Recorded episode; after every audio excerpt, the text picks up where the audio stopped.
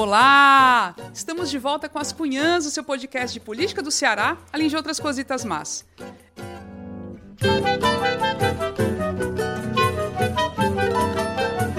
Eu sou Camila Fernandes e, como sempre, e há 100 episódios já, sim, hoje estamos comemorando o centésimo episódio. Estou aqui ao lado de outras duas cunhas jornalistas maravilhosas, impecáveis. Emily Rebouças, tudo bem contigo? Oi, gente, que alegria, né? Queria começar aqui minha saudação inicial agradecendo né? 100 episódios com os nossos curumins, cunhazetes. Então, meu povo, muito obrigada. Obrigada também à nossa convidada linda que está aqui na frente, vocês vão já conhecer. E é isso. E claro, então, você já sabe que teremos uma convidada especialíssima para festejar esse centésimo episódio, mas claro que a gente está com a Inês Aparecida, icônica como sempre. Tudo bem, Inês? Menina, tudo bem, vem da hora de chorar. Aquela minha mania de chorar. porque quando eu penso são 100 episódios, eu fico toda emocionada. Olha, é. Não, mas mulher, que maravilha, não, maravilha. Inês. Agradecer nossos ouvintes. Então, nossa convidada também é jornalista. Então, é uma cunhã jornalista como nós tem uma carreira muito intensa, né, por muitos anos, Rede Globo e mais recentemente tem se destacado muito com seus artigos de opinião na Folha de São Paulo. Cristina Serra, que honra recebê-la. Muito, muito, muito obrigada por estar com a gente aqui. A honra é toda minha. Eu estou super feliz, ainda mais sabendo que é o centésimo episódio do podcast As Cunhãs. Então, aqui estou, mais uma cunhã para agitar esse nosso papo aqui. Muitíssimo obrigada pelo convite. Oh, gente, ó, vocês, assim, não tem como não ser um papo fantástico, né? Então, antes de começar, eu só queria agradecer aqui de cara os, os nossos queridíssimos Paulo Júnior, Eugênia Cabral, da Caramelo Comunicação, que são os, eu, esse espaço que a gente está gravando hoje, gente. Então, assim, não tenho o que dizer. Muitíssimo, muitíssimo obrigada mesmo. Os dois são incríveis. Ave Maria. Agora, como é de costume, vou convidar uma das cunhas para fazer as honras da casa. Inês, faça menina, as honras. diga aí, menina. Vou fazer as honras da casa e apresentar ah, como se ninguém conhecesse, né? Bora lá. Cristina Serra é filha de um professor universitário, químico industrial e de uma professora primária. Ela nasceu em Belém do Pará. No fim da adolescência, ingressou na Universidade Federal do Pará, ainda no período da ditadura militar, e mergulhou no movimento estudantil, tornando-se presidente do Centro Acadêmico e representante da UNE. Vinculou-se também à Sociedade Paraense de Defesa dos Direitos Humanos. Já gostava de botar boneco desde novo, né? Em 1983, mudou-se para o Rio e cursou jornalismo na Universidade Federal Fluminense. Começou estagiando no jornal Globo e ficou como freelancer até se graduar. Passou também pelo Jornal do Brasil e revista Veja. No tempo que a Veja prestava, né? Na TV Globo, onde trabalhou por 26 anos, começou como repórter do RJTV TV e o Bom Dia Rio. Mudou-se para Brasília e de 1990 a 1994 trabalhou na sucursal do Jornal do Brasil. No ano seguinte, foi para a TV Globo Brasília como repórter. De 2000 a 2005, trabalhou como correspondente da Globo em Nova York. É a fraca, bichinha. E cobriu, por exemplo, a ofensiva norte-americana no Iraque, registrando a morte do diplomata brasileiro Sérgio Vieira de Mello na explosão de um caminhão-bomba. De volta, atuou como apresentadora e co-apresentadora de programas da Globo News, como o Espaço Aberto e o J10. Apresentou notícias políticas no Bom Dia Brasil e era uma das meninas do Jô, Jô Soares, né? com Lília Vitfib e a Cristiana Lobo. Em 2015, retornou para a Rede Globo no Rio de Janeiro, onde trabalhou no programa Fantástico. Nesta nova fase, a Cristina conseguiu enfatizar ainda mais a defesa dos direitos humanos, pela qual é apaixonada, com a realização de grandes reportagens sobre temas como racismo, violência contra a mulher, corrupção. Em 31 de janeiro de 2018, anunciou a sua saída da emissora em 12 de março de, 19, de 2018, é, estreou como comentarista do canal de YouTube My News, no programa Segunda Chamada, apresentado por Antônio Tabet e com participações de Mara Luquete, Gabriel Azevedo e Marilis Pereira Jorge. É colunista do jornal Folha de São Paulo. Os crônicos maravilhosos, os artigos. Para tudo isso, Fora tudo isso, em 2018, Cristina lançou o livro Tragédia em Mariana, a história do maior desastre ambiental do Brasil, pela editora. Vamos começar com as perguntas? Com certeza. Bora. Se prepara, Cris. Olha, mas só para agradecer a pesquisa completíssima e detalhada. Acertamos. É. Eu fiquei, eu tô lembrando aqui de detalhes que nem eu nem me se lembrava, mais. Né? Só não falamos feita. em coisas íntimas. É. Mas... Por favor. E nem isso fica até sabendo, mas é, é pesquisa de Inês eu Aparecida. Não, é. Eu não digo. Abafa, abafa. Abafa. É. Pois enquanto a gente grava, a tragédia da região metropolitana do Recife, com mais de 80 mortes, segue em curso. Vimos o mesmo acontecer há pouco tempo no Rio de Janeiro, antes no norte de Minas e no sul da Bahia. Você cobriu a tragédia de Mariana e sabe bem o impacto que ações ou omissões humanas causam na vida de famílias pobres. Mas parece que a cobertura da mídia ainda não deu a devida dimensão a isso, tratando como eventos isolados, pontuais, culpa da chuva, não dos gestores, não dos poderosos. Você acha possível o jornalismo subverter essa lógica? Se sim, de que maneira? Se não, por quê? Eu espero, né? Eu, eu, ainda acredito que o jornalismo será capaz de subverter essa lógica. Eu até acho que hoje em dia a gente começa a ver em alguns veículos de comunicação é, é, essa busca por uma contextualização maior dessas tragédias. Né? E, sobretudo, é, a, a a tentativa, a busca de apontar de fato quais são as responsabilidades nesse tipo de tragédia. Quer dizer, essa coisa de dizer é, a chuva mata, a chuva castiga, né, é uma simplificação de processos extremamente é, complexos que, como você falou na pergunta, né, é, a gente tem que entender até, até onde vai a responsabilidade dos gestores públicos, nas, nos três níveis de poder, inclusive, municipal, estadual, federal, é, em ações e omissões. Né? Então, assim, por que, que morre tanta gente numa tragédia como essa das chuvas que a gente está vendo agora na região metropolitana do Recife? Porque as pessoas moram penduradas em barracos nas encostas e, obviamente, a, a, a chuva vai encharcando o solo, os barracos caem, soterram as pessoas. Por isso, o número de vítimas é tão alto nesse tipo de tragédia. A mesma coisa foi em, em, em Petrópolis é, no começo do ano. Eu cobri em 2011 a tragédia da região serrana. Eu morava em Brasília, mas vim para reforçar as equipes, fui, fui para o Rio para reforçar as equipes. É, e a mesma coisa, 2011 e agora 2022, você vê exatamente o mesmo tipo de cenário, com as mesmas responsabilidades institucionais, né, que é, é não, que talvez na época eu acho que não, não, não tinham sido devidamente apontadas, mas hoje em dia, sobretudo diante do agravamento das desigualdades com a pandemia, não tem mais como o jornalismo ignorar a pauta da desigualdade. E é isso que a gente vê nessas grandes tragédias. Cristina, agora falando sobre outro tipo de tragédia, né? Agora a oriunda da violência policial. Em artigo publicado na semana passada, referi referindo-se à ação da Vila Cruzeiro no Rio e à morte do motoboy Genivaldo de Jesus em Umba Umbaúba, Sergipe, você afirma que, abre aspas, nossa indignação tem que dar às coisas os nomes que ela tem. Carnificina, mortandade, matança, morticínio, assassinato em massa. E aí eu te pergunto, é, em relação, por exemplo, às tragédias né, naturais e tal, a gente, você, você disse que a gente vem avançando em relação a uma maior contextualização. E nesse caso da violência é, policial, a gente avança, porque parece que isso fica, essas expressões ficam muito na bolha dos direitos humanos. A imprensa não fala sim, né, com esses termos. Por quê? Qual a origem disso? Enfim, como é que a gente sai dessa situação? É, eu acho que nessa questão da violência policial a gente de fato não avançou.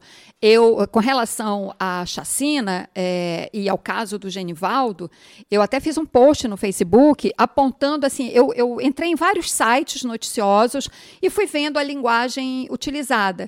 E peguei uns termos aqui e ali e fiz esse post no Facebook, porque isso realmente me chocou. Porque, é, entre outras, por exemplo, alguns exemplos né, do que eu estou falando, é, numa das matérias falava assim. É, a abordagem policial que resultou na morte do Genivaldo. Bom, primeiro que aquilo não foi uma abordagem policial, né? Aquilo ali já foi, eles, eles já agiram no sentido de, pelo menos, machucar a pessoa com quem eles estavam tratando, né? Acabou que a, a, a truculência foi tão absurda que ele morreu. Mas assim, ele não morreu, ele não foi morto, ele foi assassinado, ele foi executado. E quem executa uma ação, quer dizer, nessa frase, essa frase tem que ter sujeito. Quem mata, quem matou? Né? Então, a gente tem que dizer isso. A cena, o vídeo, era de uma clareza solar. Né? Não, tem dúvida no que estava acontecendo ali. Né? Se não tivesse o vídeo, se fosse baseado em relatos de testemunhas, é óbvio que o jornalista tem obrigação de tratar, de dar um tratamento a essa informação diferente da imagem que você tem no vídeo. Né? Além de ter a imagem, você tinha os comentários das pessoas em off. Então ali não tem dúvida, ali é demissão sumária daqueles agentes públicos que são pagos com nosso dinheiro e que mataram uma pessoa. Né?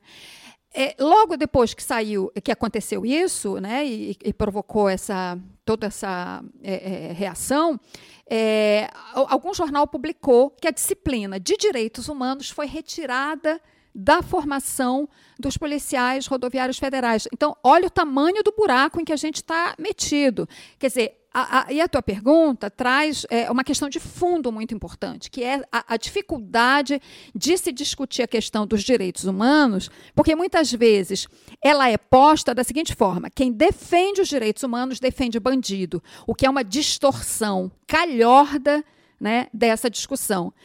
o compromisso com os direitos humanos tem que ser absolutamente radical, no melhor sentido da palavra. Direitos humanos têm que valer para todos, inclusive para alguém que cometeu um crime e que vai preso, por exemplo, os agentes rodoviários, no momento em que eles forem condenados, passando por todo o processo legal, vão ser julgados, condenados, presos. Agora, eles, como presos, custodiados pelo Estado, eles têm todo o direito a um tratamento digno. Então, isso é direitos humanos. Né? Então, direitos humanos têm que valer para todos, inclusive para quem comete um crime. Então, é preciso é, distinguir isso muito claramente né, direitos humanos e que isso também não exclui uma política de segurança que de fato proteja a população, porque a população tem todo o direito de estar revoltada com a situação de insegurança que a gente vê hoje no Brasil e que cobra, evidentemente, medidas de proteção para as suas famílias. Só antes de passar a palavra para Camila, é, você sabe se essa disciplina foi retirada recentemente da formação policial ou se já faz muito tempo? Eu não sei te dizer exatamente a data, mas ela foi retirada do currículo e, além disso, uma outra coisa que eu esqueci de mencionar.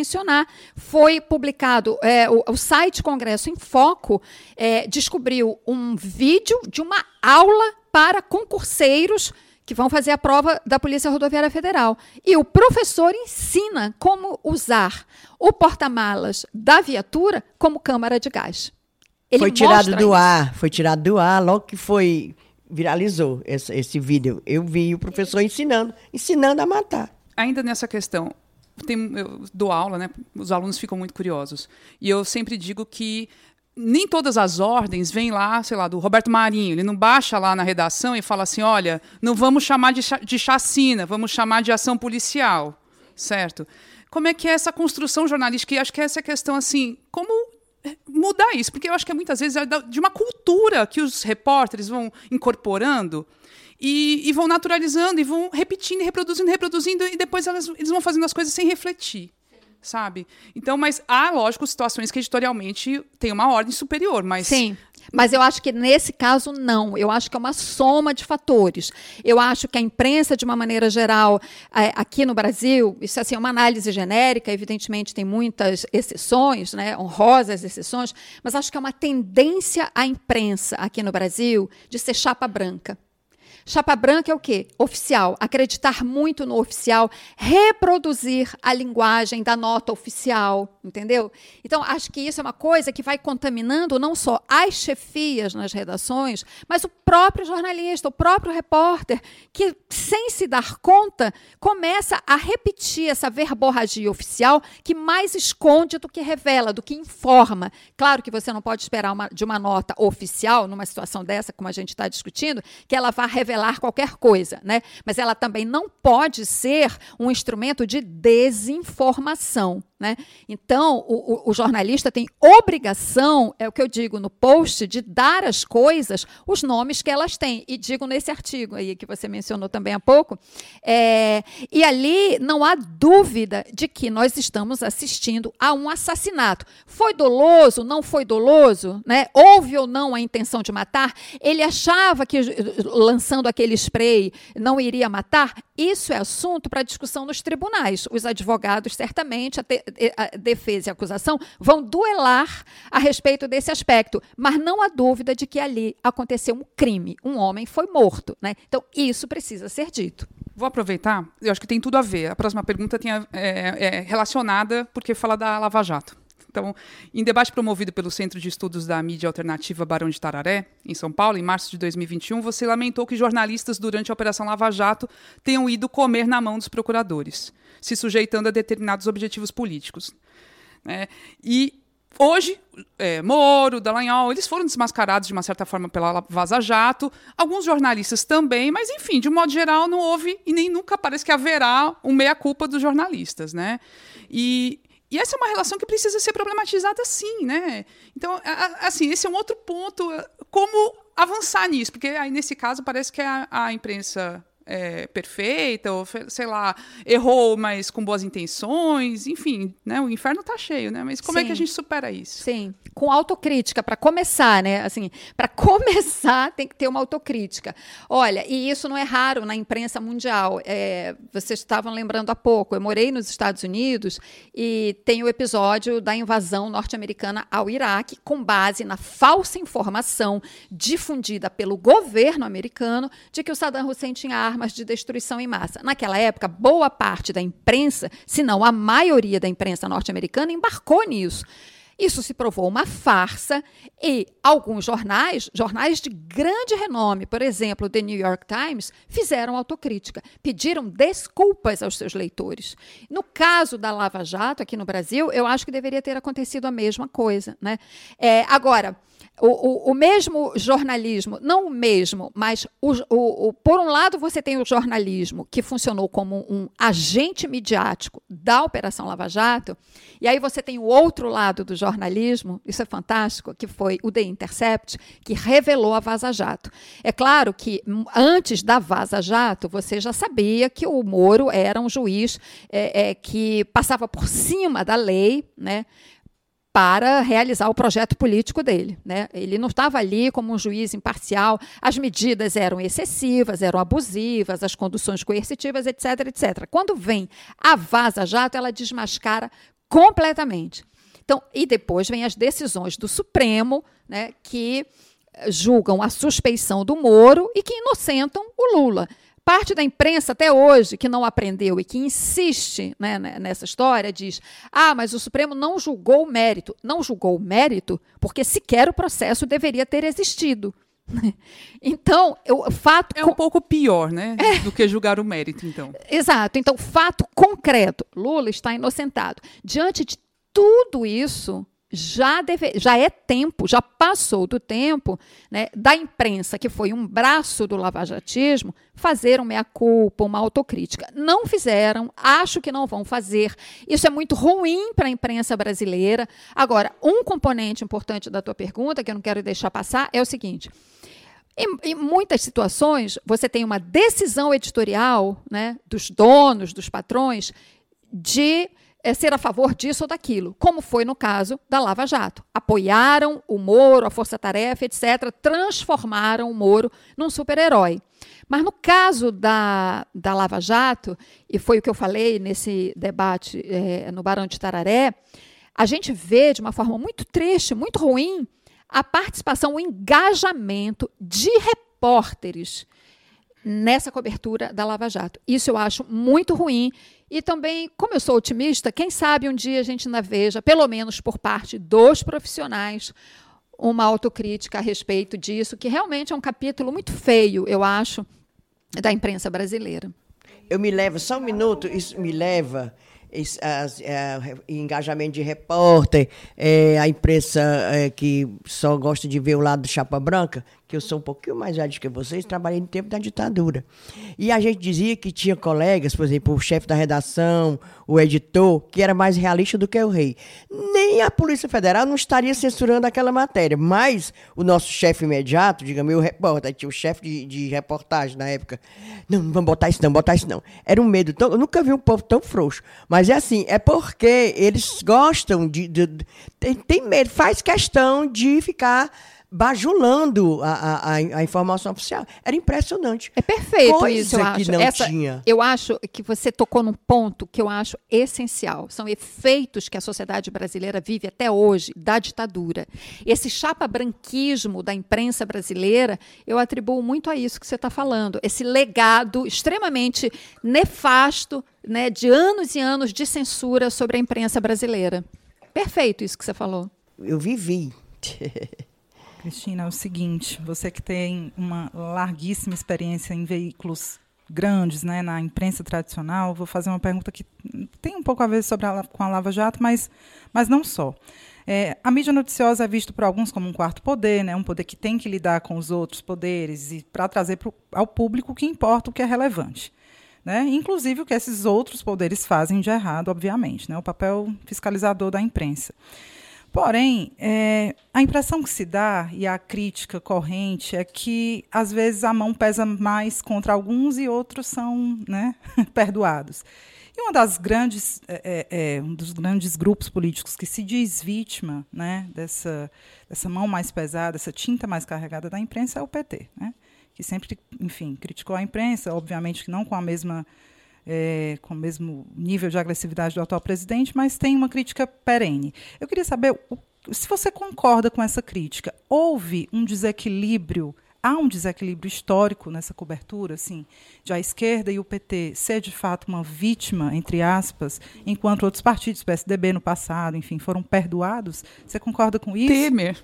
O Temer. O Temer é, queridíssimo. Não, o Temer senhora. é uma relação de lua de é. mel. Nossa, quando ele entrou no, no poder, parecia que tudo melhorou. Foi é. incrível. É, é. é, isso. Se você concorda, e fala um pouco disso, assim, de onde é que vem essa, essa relação né, mais hostil entre essas partes? Eu acho que a gente tem aí uma relação de altos e baixos. Né? Eu, eu, eu morei e cobri política em Brasília no governo Fernando Henrique, Lula e o primeiro mandato da Dilma. Quando ela se reelegeu foi quando eu voltei, quando eu voltei para o Rio. Mas, obviamente, fiquei observando toda a cobertura e pontualmente, eu, já no Fantástico, pontualmente eu voltava a Brasília para fazer matérias naquele momento do impeachment, do pré-impeachment, na verdade, e depois no Temer, quando houve uma, uma onda de protestos, quando houve a, uma ameaça de que ele poderia sofrer impeachment também, por conta das denúncias da JBS.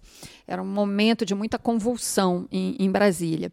Então, eu observo, eh, ao longo desses anos, eu te diria assim, é, houve momentos na cobertura do Lula da Dilma, eu, eu, já tenho um pouco mais de dificuldade de avaliar, mas o Lula, que foram oito anos, e um momento em que o Brasil estava muito bem economicamente, né? o Brasil estava prosperando, né? redução da desigualdade, salário melhorando, quer dizer, foi um momento muito glorioso para o país. Né? A gente notava isso, inclusive, internacionalmente, quando ele, quando ele viajava. Então, é, quando um presidente está muito bem, quando um presidente é muito popular, é muito difícil a imprensa ir para o confronto. Né? Então, houve momentos de relação assim mais. É, eu não digo lua de mel, acho que nunca houve, mas houve momentos de. De trégua, né? De Talvez. trégua e de distensão bastante na, na, com relação ao Lula. Mas aí tem momentos, né? É, momentos de crise, é, são situações assim que o governo, digamos assim, está é, mais frágil, né? aí vai para o embate. Aí a, a, a, eu sinto que a grande imprensa vai para o embate. É, isso fica muito visível na cobertura da Dilma já no segundo mandato, no período pré-impeachment, a crise econômica, a crise econômica, uma crise econômica que um, né, um cometa vai chocar contra o Brasil. E não era nada disso. É, era, quer dizer, até tinha, evidentemente, problemas econômicos, mas vamos lembrar que tinha uma pauta bomba no Congresso, comandada pelo seu Eduardo Cunha, que não dava sossego para Dilma. Né? É, Enfim, então eu, eu, eu acho. Bom, claro, depois com a Lava Jato, então nem se fala. Foi né? massacre. É um massacre. Massacre. Aí a palavra é justamente essa. Aí é um massacre midiático. Né?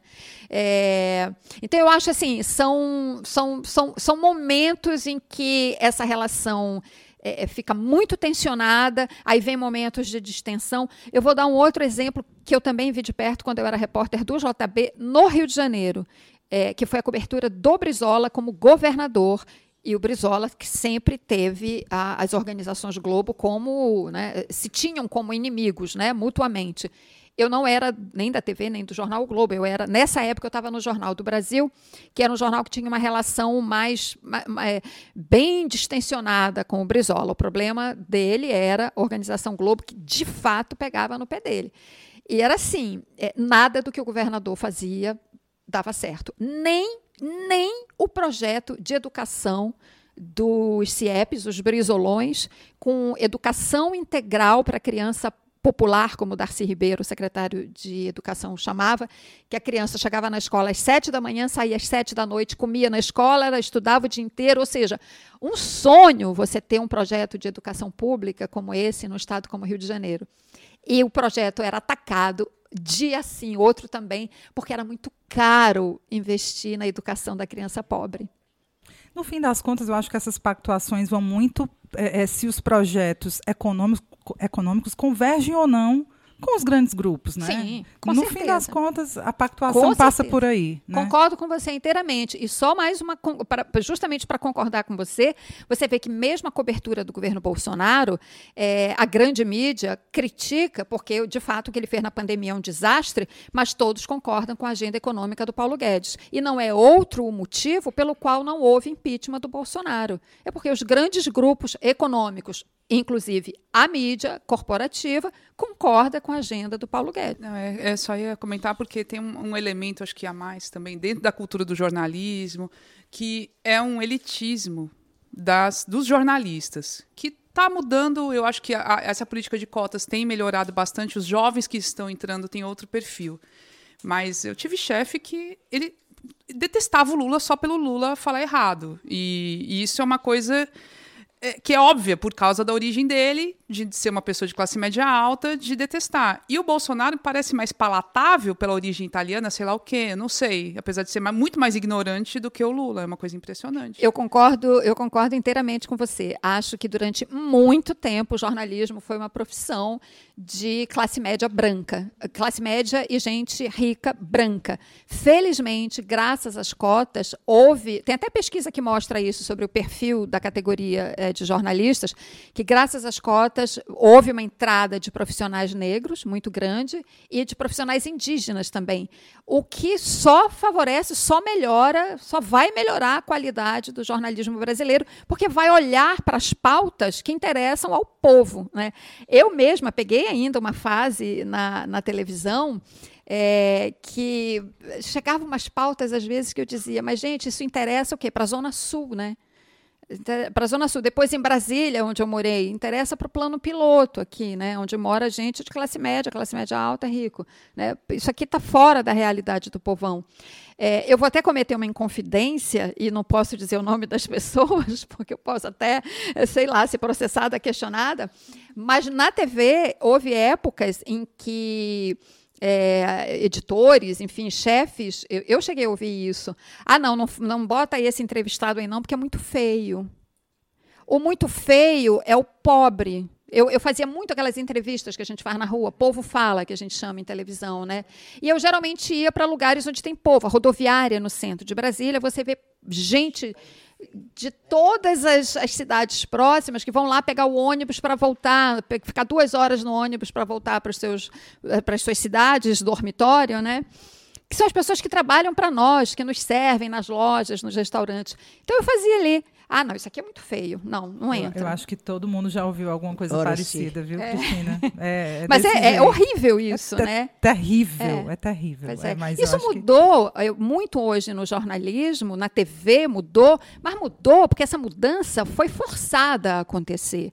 Justamente por causa da ascensão né, de, das camadas mais pobres, na fase, na, na era PT, é, a, a sociedade ela vai sendo forçada a mudar. Né? Só que, claro, tem setores que resistem muito Cristina, a isso. né? outro dia a gente estava discutindo, nós três discutindo, conversando sobre essa mudança de pauta, por conta do da mídia independente, que pauta também a mídia, Com certeza. a mídia tradicional, a grande imprensa, entre aspas, como eu chamo, sabe? A imprensa livre. A, a mídia alternativa pauta. Com certeza, pauta, concordo pauta, com você. Essa história de, de pautas de negros, de mulheres, da violência, é a, é a mídia independente. Direitos humanos. Direitos humanos, né? tá Eu- entendendo? eu- A gente falou isso. É. Outro dia estava conversando. Exato. Eu, eu acho que a mídia independente tem um papel importantíssimo hoje em dia, é, porque ela cobre, né, ela vai suprindo lacunas que a grande mídia, a mídia corporativa e tal, não cobre. Ela, ela se dedica, essa mídia independente, ela se dedica a, a pautas como é, trabalho escravo, direitos humanos. O Repórter Brasil, que é um site que eu gosto muito, ele é focado nessa questão de trabalho escravo. Né? Hoje ele até ampliou mais para meio ambiente e tudo mais. E você observa que hoje em dia é, a grande mídia passou a cobrir, a dar mais atenção também para ess- essas situações de flagrante, de trabalho escravo, de empregadas domésticas, né, que a gente descobre de vez em quando, né, que ficou 50, 60 anos numa casa, sem férias, sem salário, etc. Então, eu acho, concordo com você, é, essa, essa mídia independente vai forçando uma pauta melhor, eu acho. Pois é, agora vamos voltar aqui para hostilidades. Você disse uma frase A legal. pauta tá leve, né? A Inês? pauta tá leve, é. É, tá leve, é. E, não, eu achei legal essa frase. O bolsonarismo arreganha os dentes e prenuncia a radicalização extremista do período eleitoral. É, e a gente já está vendo mesmo. Por exemplo, agora o Fux né, não pôde ir para Rio Grande do Sul porque, por causa de segurança e tal. E você acha que vai acontecer mesmo durante este ano na campanha? O que é que tu acha?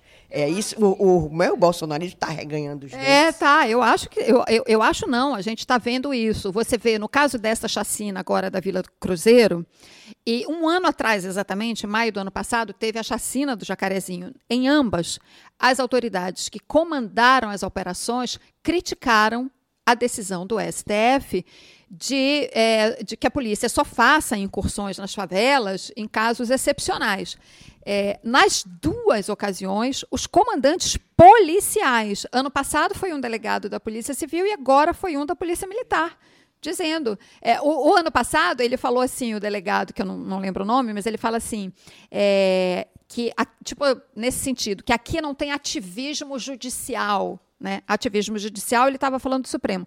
E esse agora que, que criticou disse que por causa da decisão do Supremo, criminosos do de várias regiões do Brasil estavam indo se esconder no Rio de Janeiro, nas favelas. Por isso eles tinham que fazer a tal operação. Ou seja, essa situação de afronta às instituições, em especial ao STF, eu acho que é um sinal claro, é um prenúncio né, de confronto, de enfrentamento ao STF, que corrobora o que o Bolsonaro faz o tempo todo, que é criticar o STF, o TSE, em especial os ministros do TSE. Né? Então, eu, eu, eu não tenho a menor dúvida que a gente vai, esses próximos meses, até a eleição e até a posse do próximo presidente, que eu tenho certeza será o Lula, é, a gente vai viver momentos muito conturbados. Ah, o, o Bolsonaro vai dar golpe ou não vai dar golpe? Eu acho que ele pode tentar, mas eu acho que ele não tem suporte suficiente para fazer, de fato, aquele golpe, né? mas ele pode criar muita turbulência e tentar uma medida de força. Né? Que medida será essa? Um estado de sítio, um estado de defesa? Que ele vai tentar alguma coisa, eu não tenho dúvida, porque assim, agora a gente só não sabe até onde vai a, a- a ousadia dele né, de, de- de desafiar as instituições democráticas. E disso vai depender também se essa vitória vem no primeiro turno ou no segundo, né? Porque no primeiro turno é mais difícil ele atuar para fazer o quê? Acabar com a eleição de todo mundo, né? De senadores, deputados, enfim. Mas já que a gente começou a falar mais dessa criatura, Não, eu não Vou digo o nome aqui. dele, eu só digo Cramunhão. Cramunhão. Ah, Eu é? não digo o nome dele. E a Inês já fala Cramunhão antes da novela do Pantanal, que tem o Cramunhão. Agora tem o Cramunhão Tem um Cramunhão. Pantanal. Ai, Tem. tem. Só gente, é fala com- Pantanal ou Renascer? É o Não, mas Pantanal, agora mas tem tem de agora novo também. o, Cram- o Ah, Pantanal, sim. mulher. Eu sou Não. fã do Pantanal. Tô por fora desse. Não, eu tô dizendo Cramunhão. Eu pensava que era Renascer. tem a falar no Ah, Cramunhão. sim. também. Pois pronto, Cristina. É, tem... Falando no Cramunhão, tem um trabalho de uns pesquisadores da UFBA que eu gosto muito, já li algumas vezes para a minha, minha pesquisa, que mostra como ao longo de 30 anos o Bolsonaro conseguiu ganhar muita notoriedade, muita popularidade via mídia tradicional, né? a partir dessas declarações infames dele, dessas atitudes infames dele. Né?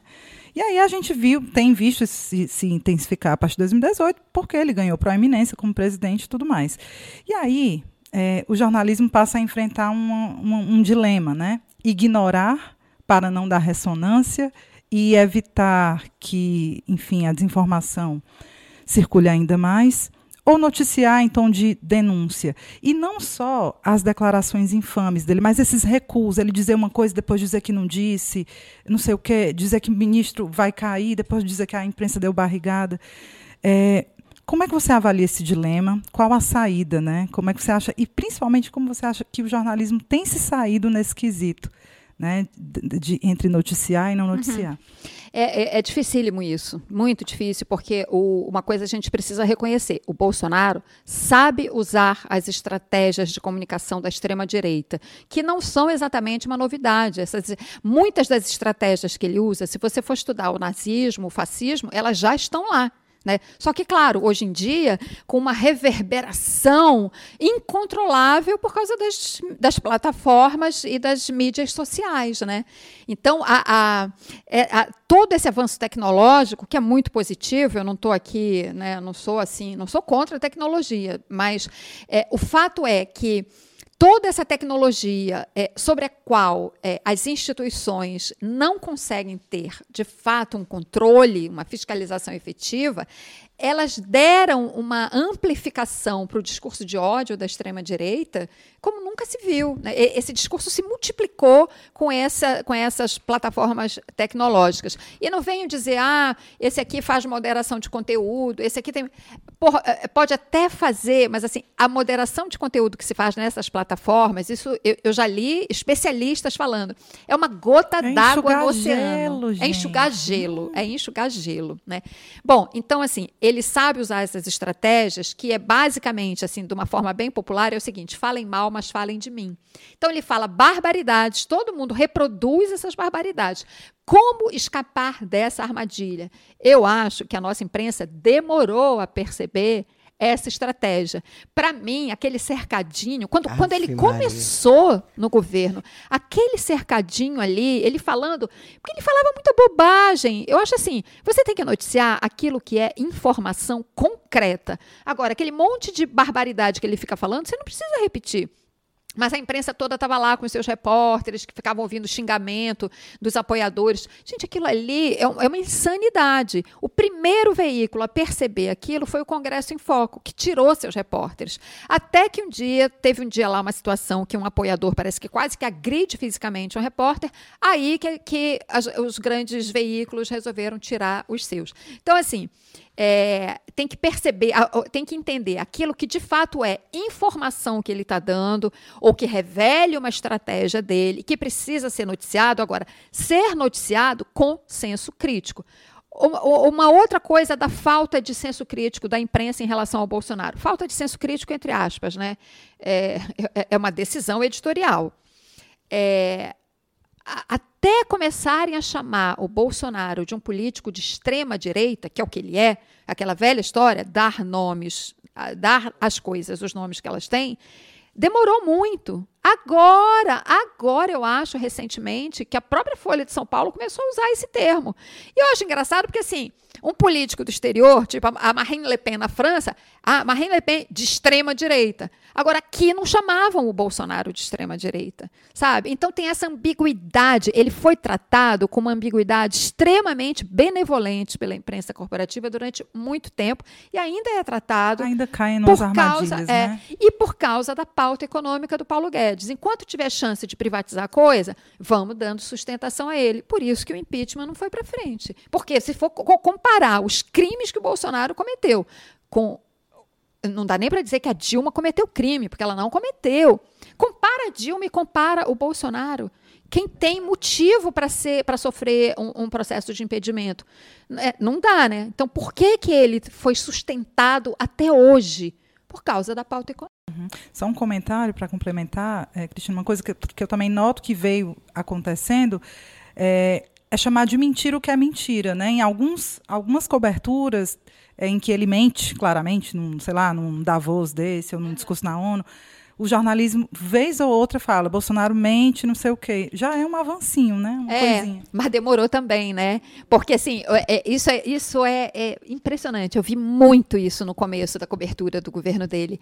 É, a fala polêmica do presidente. Isso. Não, gente, não é fala não, polêmica. É mentira mesmo, não é polêmica, mentira. não. Era mentira. Diga isso. É. Era aquele cercadinho, eu era irritada, dava vontade de eu sair daqui correndo a pé para perguntar as coisas a ele, tá entendendo? Que ele ficava dizendo abobrinha ali, mentira, e os repórteres lá né? assistindo. Né? Agredindo. Assistindo, agredindo, e os repórteres assistindo. Meu Deus. O melhor é que, que não faz a mínima é falta isso? mesmo. Desde que pararam de, de nada. lá cobrir, não é, faz a mínima nada. falta. Não era, era, pra, era pra contestar ali. Galera, quem tava ali era pra contestar. O gado que vai lá, filma, bota na internet. Fica, todo mundo fica sabendo. Pronto, tá bom. Seria Sim. ótimo é. ele, o cercadinho dele, mas a imprensa é, contestando. É. Mas não, todo mundo olhando, calado, ele dizendo é. Merda e todo mundo reproduzindo. E intimidados pela presença daqueles da, apoiadores é, ali, apoiadores, né? Que estavam isso. ali com pra este objetivo. Aquilo. É, para fazer aquilo. Para coagir. É. Aí, mas já que a gente está falando de imprensa, a gente vamos, vamos falar de violência contra jornalista, que também é, é dele, né? Muito próprio. Outro dia até a gente falou no número de, de de ataques e tudo, mais promovido por ele, pelos filhos e tal. Aí, mas aí eu fico perguntando, será que o jornalismo perdeu credibilidade com isso? Aí daqui a pouco vem, por exemplo, o consórcio de, da, da imprensa que ficou, tomou a frente dos dados da pandemia e realmente todo mundo ficou acreditando. Mas você acha que com esses ataques dele, a imprensa é isso, a imprensa mentirosa, tanto, e incentivando, porque repórter é apanhando no meio da rua, né? Você acha que o jornalismo perdeu credibilidade ou se a gente está. O jornalismo mesmo, não é? Sim, eu, eu, essa é uma coisa que me preocupa muito. Eu acho que, assim, é, para te responder categoricamente, a gente precisava ter uma pesquisa que tentasse aferir isso. Mas, assim, eu te falo da minha percepção. É, eu, eu, eu sinto, eu não sei exatamente se perdeu credibilidade, mas a nossa profissão passou a ser muito questionada. Então, hoje, o que a gente fala ou informa muitas vezes como jornalista, aí vem uma pessoa, chega e diz assim: ah, mas eu não acho isso, isso é a sua narrativa, a minha não é essa. Entendeu? Como se existisse, como se a verdade pudesse ser, assim, como se cada pessoa tivesse direito à sua própria verdade, à sua auto-verdade, que é uma coisa que o Trump fez nos Estados Unidos, né? E isso não existe. A verdade é uma com que é, e é multifacetada, e esse é o papel do jornalismo, apresentar essas, essas, essa pluralidade de pontos de vista, mas de uma forma muito objetiva. Há critérios objetivos né, com os quais o jornalismo sério está comprometido. Né? É, agora, é, essa história de narrativa, não, a minha narrativa é essa. Não, isso aí é uma polêmica. Você acha isso, eu acho aquilo. Não, peraí. Não é assim. Então, quer dizer, é, você defende a vacina, eu defendo a cloroquina. É a minha verdade. Não, peraí. Não, não é assim. Mas aí o jornalismo foi lá e fez a rinha de negacionistas e de pessoas que defendem a ciência, como fez mil, milhões de vezes a CNN, botando uma pessoa para lá no, no, debate, né? A pessoa que defende a vacina, outro que, de, que é contra a vacina, ou que é um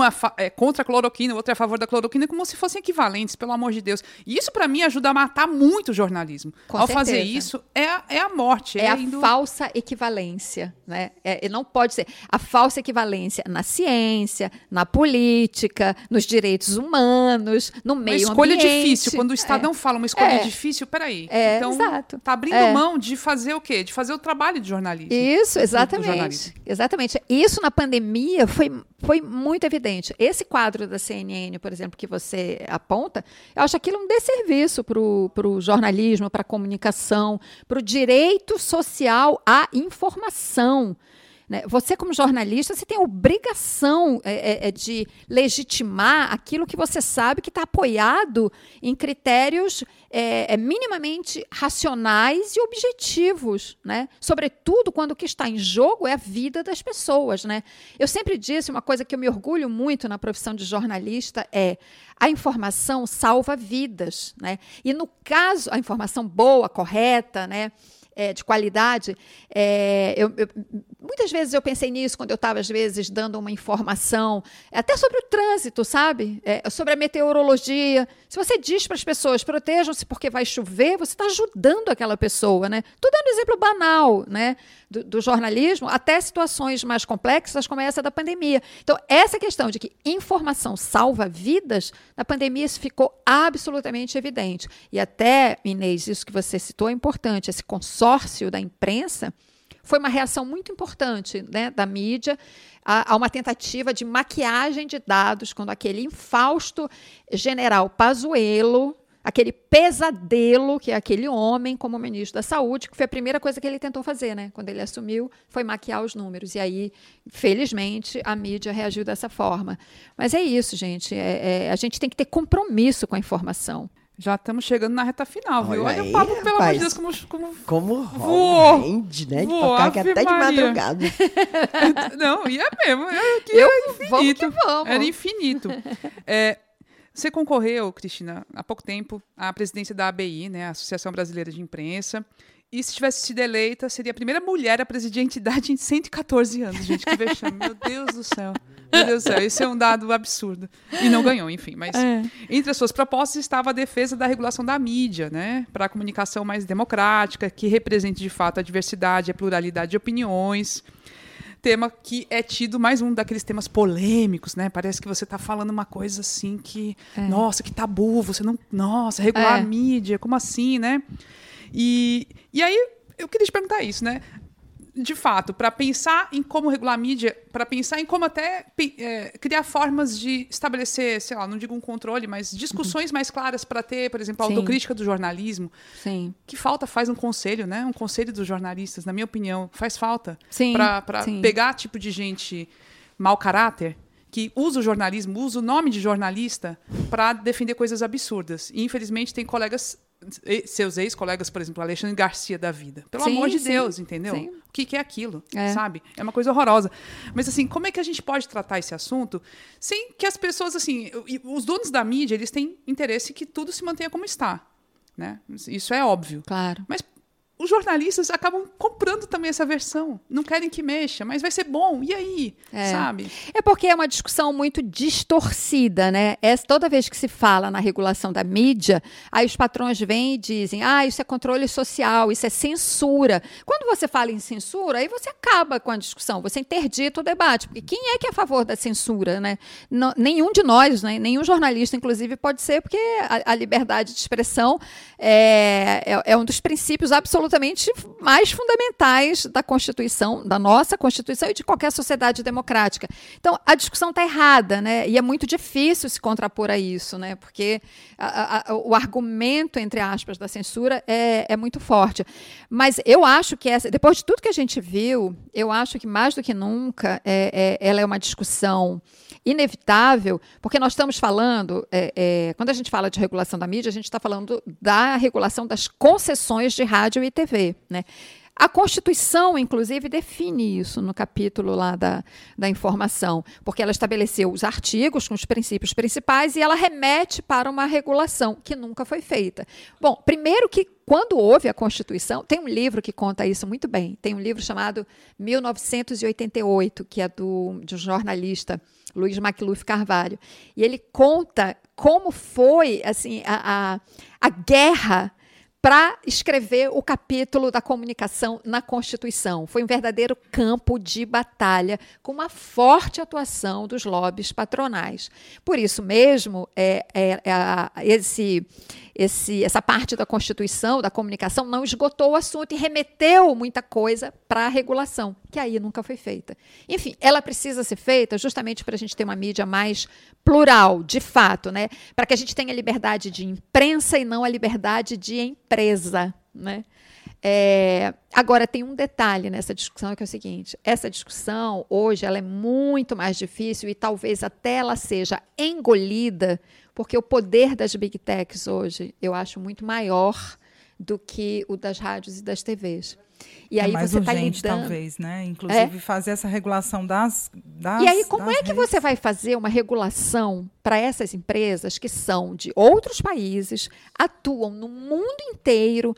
Uma, é, eu até comentei isso outro dia, quer dizer, para você tentar fazer alguma regulação, tem que ser uma, uma uma regulação internacional, supranacional. A ONU vai conduzir esse debate. E sem contar que, gente, o poder dessas empresas é uma coisa absurda. Imagina a pressão que elas não vão botar em cima de deputado e senador.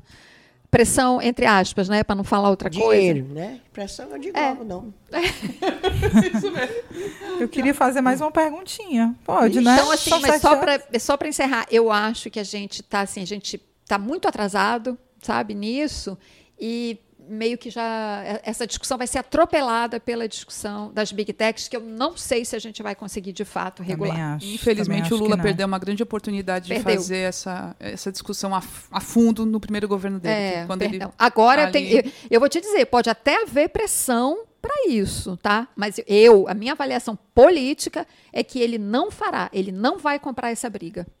É, fala de vez em quando assim na campanha, né? Mas toda vez que fala, vai, vai- o mundo se acaba e ele dá uma acaba, ele recuada. sai, né? recua. É, mas eu queria só perguntar mais uma coisa. Os jornais, os grandes jornais brasileiros não têm essa tradição de é, é, cravar apoio a um candidato nas eleições, né? Como você tem em outros países. Mas, Cristina, o que é que tu acha que vai ser essa cobertura, né? de, né, depois de três, quatro anos de lapada, de relações tensas entre imprensa e presidente, o que é que você acha? É, vai continuar sendo uma escolha muito difícil? Acho, acho. Vai? Acho que vão repetir o erro. Eu não vejo nenhum sinal de uma revisão nessa postura. E, e a escolha é difícil, essa postura da falsa equivalência, ela favorece o Bolsonaro. Não os outros candidatos. E aí eu não estou falando nem só do Lula, estou falando dos outros candidatos. O Ciro é um candidato do campo democrático. Né? É, mas, assim, porque é, é aquela história de dar os nomes aos bois. Né? Então, o Bolsonaro tem que ser tratado como um agente disruptivo da democracia. Ele joga contra a democracia, ele não é um ator normal do campo democrático. Ele é da extrema-direita que merece todo o repúdio. Ao ser tratado com esta falsa equivalência, ele está recebendo o tratamento de um ator normal do campo democrático. Isso só o beneficia. Infelizmente, eu, eu acho que essa postura não vai mudar. Vai, a imprensa vai repetir, a grande imprensa corporativa vai repetir esse erro. É a impressão que eu tenho neste momento. Espero estar errada. Quem sabe eu me surpreendo Tá com. não, mulher, tá errada não. Tô não, né, Essa então. Tá não. A gente sente, até a Globo, a gente sente tá que assim, na hora que precisar, vai ser. Na hora do pega pra capar, Nossa, o Jair aí. vai entrar assim, vai ficar super normalizado. É, Será, isso, gente? Eu não sei. Eu também tô com essa eu, impressão. é, eu, eu não acho que. Eu, eu concordo que a, fa- a falsa equivalência ela predomina, ela vai prevalecer. Mas não é possível, gente. Não é possível. Não, a- não, a não é Eblé- Mas possível. você falou, Camila, uma palavra que, que eu acho que é a chave da relação da sociedade brasileira é, com o, o, o que o Bolsonaro representa. Ele foi naturalizado. E nós já estamos com quase quatro anos de Bolsonaro, depois de uma pandemia em que morreram quase 700 mil pessoas. O Bolsonaro começou a ser naturalizado quando ele votou no impeachment da Dilma em homenagem A a um dos torturadores mais bestiais desse país. O Bolsonaro, num país sério, normal, ele teria saído do Congresso preso preso por fazer apologia à tortura. Então, no momento em que aquilo acontece e fica por isso mesmo, é exatamente, a partir dali, exatamente a partir daquele momento, ele começa a ser naturalizado. E assim nós chegamos até aqui. Então, é, é- é essa situação que a gente está vivendo hoje do Bolsonaro naturalizado, o marco inicial, marco zero, é aquela, é aquela cena deplorável, um dos momentos mais tristes da minha vida foi assistir aquilo. Naquele dia eu estava em Brasília, eu já morava no Rio, voltei para fazer a cobertura daquele dia do impeachment. Eu saí do Congresso arrasada. Eu me lembro até hoje disso, assim, com o peso do mundo nas costas. Eu falei, eu não acredito. Eu, eu sou da geração que lutou pelas diretas. Né, que estava lá nos comícios, na Candelária, vendo lá todo mundo naquele palanque lindo, uma coisa linda. Né? É, é, é, eu sou exatamente da geração que, que estava na transição da ditadura para a democracia. Então, apesar de ser um tempo difícil, de incertezas, mas o caminho era de esperança, de construção. Quando eu saí naquele dia do Congresso, eu falei: bom, acabou. A gente vai mergulhar agora num processo dificílimo que a gente não sabe onde vai dar. Eu não acreditava que fosse chegar na eleição do Bolsonaro. Eu ainda acreditava que em 2018 a gente teria eleições normais, né? Bom, aí vem a eleição e aí chegamos até aqui. É... Ai, desculpa, eu acabei É, me. Não, É, não, mas de vez mas em é quando a gente isso. termina o nosso, nosso podcast assim, bem triste. Não, Aí, meu mas- povo, bora levantar o astral. É, Vamos isso. levantar. Vai, Inês. Não, e é só. A gente che- vamos chegar ao final, né, meu povo? Acho que chegamos à conversa. Eu só queria que- saber se vai dar tempo de você pegar uma praiazinha nessa fortaleza, se o pessoal aqui, se o Eli e o Salomão da, da ACEI, Associação Cearense de Imprensa, que são seus, seus é, Anfitriões. anfitriões, vão te deixar pegar uma praiazinha. Tem, tem- tem- eles me deram uma. Tem um- uns momentos assim livres, né? mas, mas olha, eu vim. Primeiro, eu, é, é- é uma alegria enorme voltar a Fortaleza. É a terceira vez que eu venho a Fortaleza, sempre com muita alegria. Eu gosto muito daqui, tenho amigos aqui. E a minha. Assim, meu papel aqui é ajudar nas comemorações dos 97 anos da Associação Cearense de Imprensa. Eu acho isso um marco é, fenomenal, sabe? A ABI tem 114 anos. E você tem aqui, numa capital do Nordeste, uma associação quase da mesma idade. Isso mostra o quê? Que você tem o jornalismo enraizado aqui, que pode estar passando por dificuldades, né? mas a, a- a tradição que o sustenta, né? E, e o fato de ter uma associação com tanto tempo mostra isso. É, é por essas e outras que eu sempre tenho, é, apesar de, claro, a gente ter que fazer análises muito realistas sobre o Brasil, mas eu sempre tenho a esperança de que as coisas vão melhorar e que a gente vai superar as dificuldades. Porque, as, primeiro, a gente tem um povo fantástico, né? E segundo, é, mesmo sabendo que o Brasil tem muitos problemas, uma tradição violenta, conservadora e tudo mais, é, mas nós temos uma sociedade em, em que a democracia deitou raízes, sabe? E a gente vê isso é, é, é numa associação como essa, quase centenária, né? Então isso me revigora e me faz olhar para o futuro com otimismo, certeza que a gente vai sair dessa. Olha aí, nem precisa você perguntar se a nossa convidada era otimista ou pessimista com o futuro, né? Pronto. Porque eu sempre pergunto. Sou, eu Porque- sou. É, eu também. Eu tô numa fase otimista agora, Olha. depois dessas últimas Olha. Doente, tá doente. Você sabe que eu sempre falei isso, sabe? Quando a, quando a pandemia começou, que aí todo mundo foi para casa, se trancou e começou esse negócio de live e tal, tal, tal, né? E a gente vê naquelas bobagens que o Bolsonaro falava, e as- alguns amigos jornalistas me perguntavam, me lembro disso várias lives. Mas é isso que ele fala e não sei o quê, a gente está num buraco e tal. Eu falei, olha, gente, a gente pode até estar, mas a gente vai sair. Sabe por quê? Porque esse país é imenso, complexo, lindo, tem um povo incrível. Acho que sobre isso, sem demagogia, gente. Olha, o jornalismo me deu isso. Eu conheço o Brasil inteiro, sabe? Viajo muito pelo interior, já viajei muito pelo interior. Eu sei a grandeza que a gente tem. Então eu tenho certeza, eu falava isso lá atrás, no começo da pandemia, eu falava, a gente vai sair dessa, gente. E agora, então, mais ainda. Pronto, ai. Tá chegando, outubro tá Ah, chegando. Bom. Ai, amei Batam esse palmas, meninos, porque foi ótimo. Foi ótimo. Gente, vamos então encerrar. Muitíssimo obrigada, Cristina. Nossa, foi foi, um prazer imenso Foi conversar com vocês. Foi, Demais. assim, se você morasse aqui, já estava no clube. eu já viu? era cunhã. Já era cunhã, já estava dentro aqui, total, total. Quero novamente agradecer aqui o apoio do Paulo Júnior a- e a Eugênia Cabral, maravilhosos, oh meu Deus, da Caramelo Comunicação, né, que nos cederam um espaço para gravação, brigadíssima.